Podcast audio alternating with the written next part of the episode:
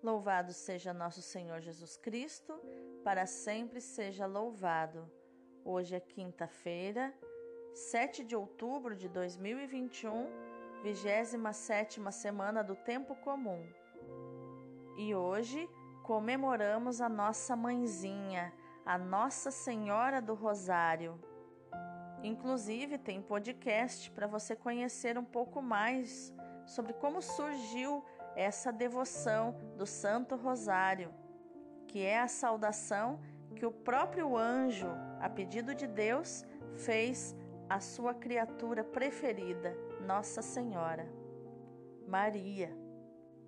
Nossa Senhora do Rosário, rogai por nós. A leitura de hoje é dos Atos dos Apóstolos, capítulo 1, versículos do 12 ao 14 depois que Jesus subiu ao céu, os apóstolos voltaram para Jerusalém, vindo do Monte das Oliveiras, que fica perto de Jerusalém, a mais ou menos um quilômetro. Entraram na cidade e subiram para a sala de cima, onde costumavam ficar. Eram Pedro e João, Tiago e André, Filipe e Tomé, Bartolomeu e Mateus, Tiago filho de Alfeu, Simão Zelota e Judas, filho de Tiago. Todos eles perseveravam na oração em comum, junto com algumas mulheres, entre as quais Maria, mãe de Jesus, e com os irmãos de Jesus. Palavra do Senhor, graças a Deus. O responsório de hoje é do Evangelho de Lucas, capítulo 1, versículos 46 e seguintes, que é a oração do Magnificat, a exaltação que Maria fez a Deus na casa de Isabel.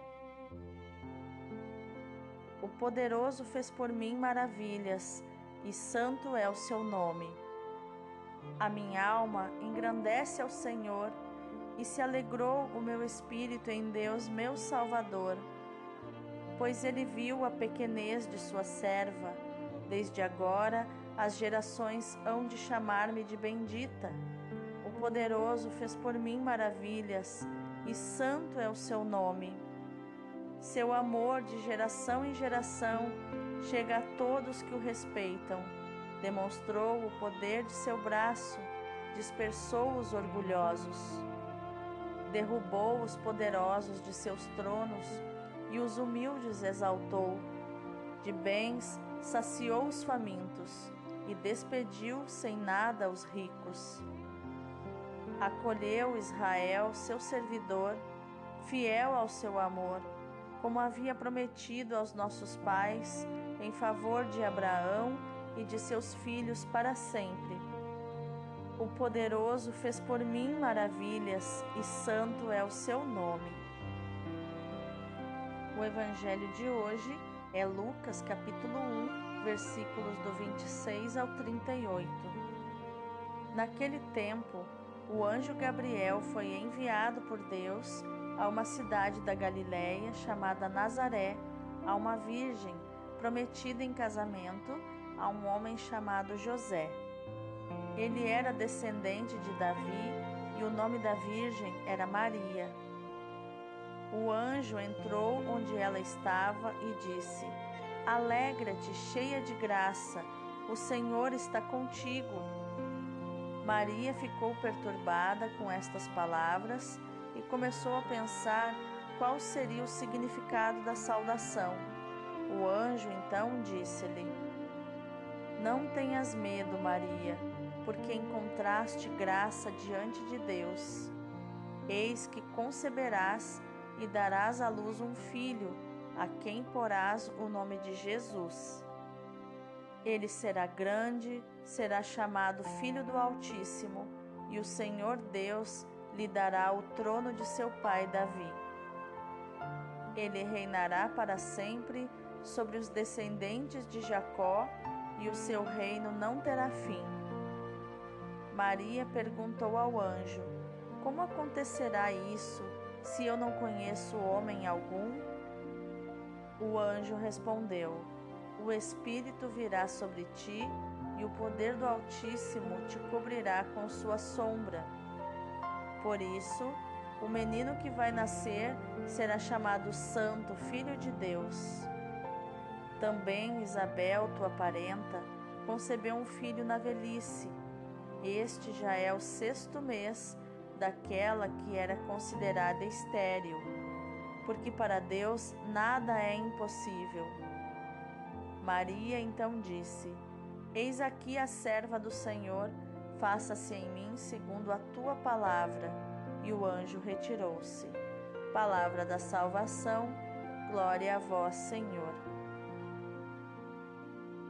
Então, neste dia dedicado à nossa mãe, Maria, Nossa Senhora do Rosário, o que esses textos de hoje podem nos ensinar sobre inteligência emocional, atitude e comportamento?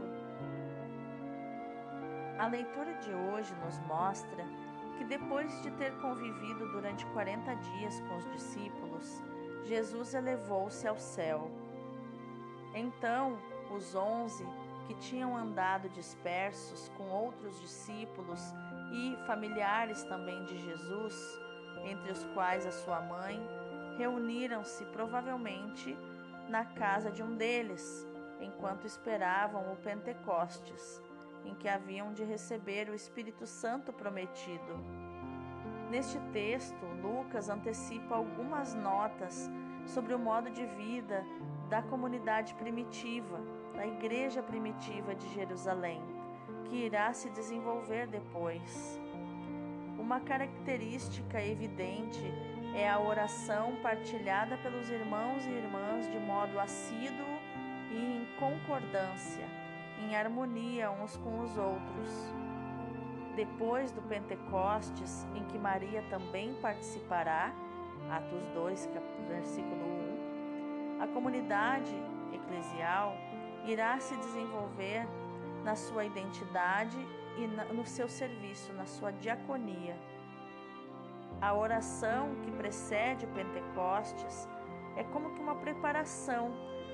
A assiduidade à oração e a concórdia entre os irmãos são a garantia de crescimento e de futuro para a comunidade.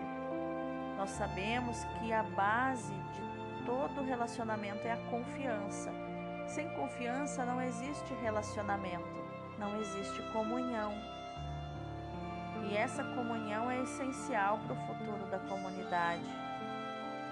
Já o Evangelho de hoje nos mostra que a devoção do Rosário encontrou na Anunciação a Maria o primeiro quadro para contemplarmos.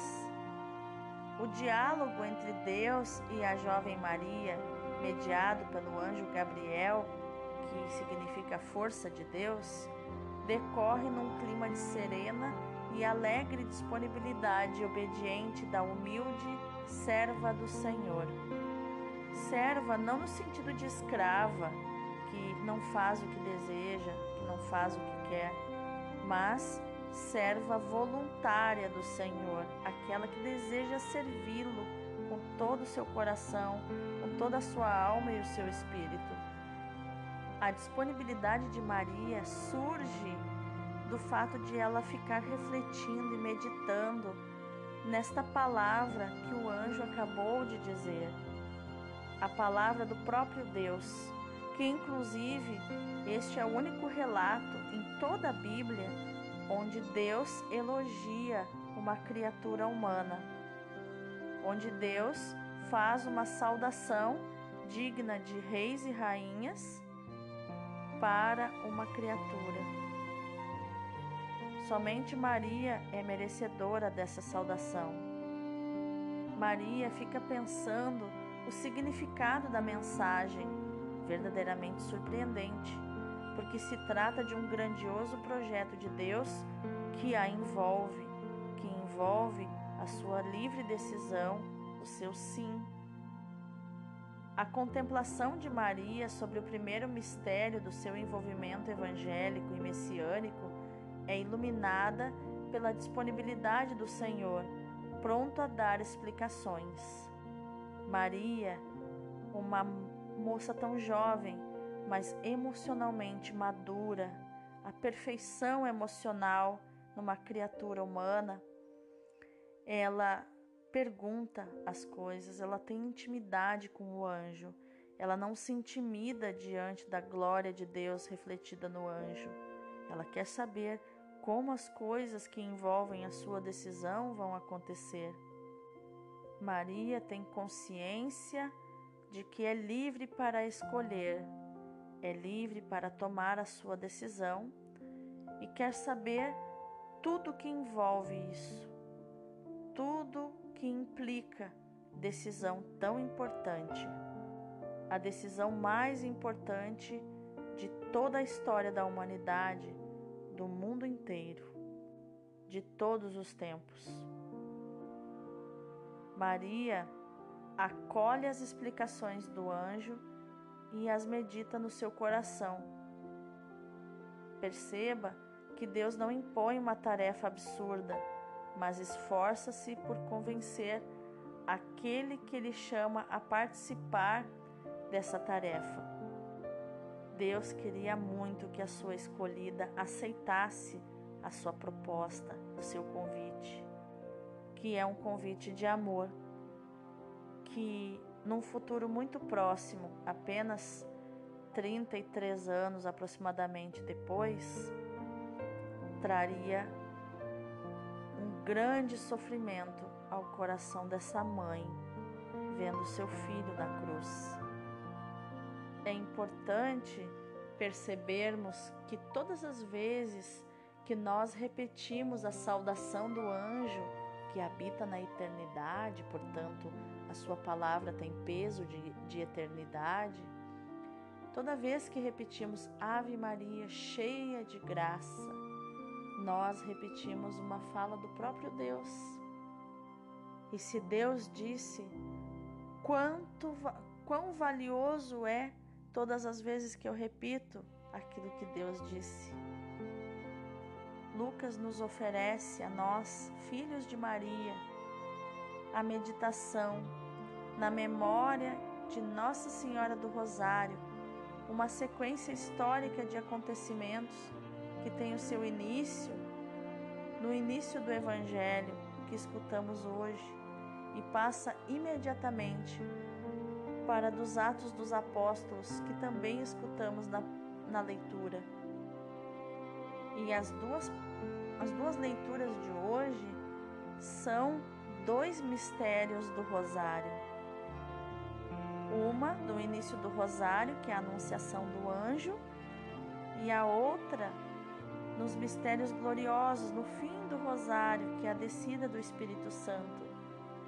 São como quadros de uma exposição que contemplamos, onde contemplamos a sua beleza e nos dá também uma metodologia para nossa meditação que nos ensina e ajuda a passar do individual ao comunitário, da contemplação para a ação.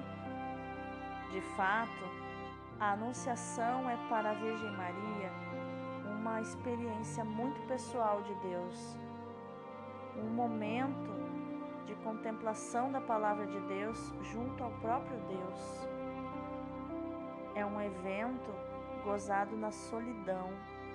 Essa solidão ou experiência individual não significa isolamento. De fato, aquela que recebeu o anúncio partilha a vida da comunidade, à espera da manifestação poderosa e gloriosa do Espírito Santo. Maria já não está mais aos pés da cruz, mas está à espera do Espírito Santo prometido, como um novo trabalho de parto no sofrimento que dá à luz aquele que é o Consolador e que passará para sempre junto conosco. Maria põe em comum a sua experiência de Deus. A Anunciação constitui para Maria uma subida ao topo da contemplação dos mistérios de Deus, uma aproximação guiada pela luz da palavra divina ao projeto que Deus quer realizar com a sua disponibilidade. A Virgem da Anunciação não permanece imóvel de joelhos, com o livro entre as mãos, como a imaginaram muitos pintores. Mas ela atua em si mesma de acordo com a palavra recebida, meditada, contemplada e rezada. Ela atua na comunidade nascida do amor de Jesus e da fé em Cristo ressuscitado. E ali, todos os dias, em comunhão com os outros discípulos. A atitude de Maria marca a comunidade primitiva e a orienta para o uso dos meios que façam dela o máximo possível a comunidade do Senhor. A frequência, o ensino dos apóstolos, a união fraterna, a fração do pão, a oração e a partilha dos bens. Na comunidade onde vivo, comunidade de louvor e adoração Emanuel, nós temos as células, que é uma cópia idêntica das primeiras pequenas comunidades que se reuniam na igreja e nas casas para partilhar de tudo na vida fraterna e viver o Evangelho no dia a dia. Nós, cada célula, nós inseridos em cada célula, nos vemos todas as semanas. Somos como uma família de Deus. E essas células vão se multiplicando e alcançando mais e mais pessoas para essa vida de amor. Vamos orar? Ó Maria, Mãe de Deus, Rainha e Mãe dos homens, eu vos ofereço as homenagens da minha veneração e do meu amor filial. Quero viver como sua filha dedicada, consolando-vos e obedecendo-vos em tudo. Pela vossa poderosa intercessão, fazei que todos os meus pensamentos e ações sejam conformes à vossa vontade e à do vosso divino Filho Amém. Jesus, no alto da cruz, olhou para João e para sua mãe Maria e disse a João: Filho, eis aí tua mãe. Olhou para Maria e disse: Mãe, eis aí o teu filho. E desse momento em diante, João cuidou de Maria como se fosse sua mãe. João, o discípulo fiel, levou Maria para sua casa e nós, discípulos fiéis, levamos Maria para nossa casa, porque o discípulo fiel leva Maria para sua casa. Deus abençoe o seu dia.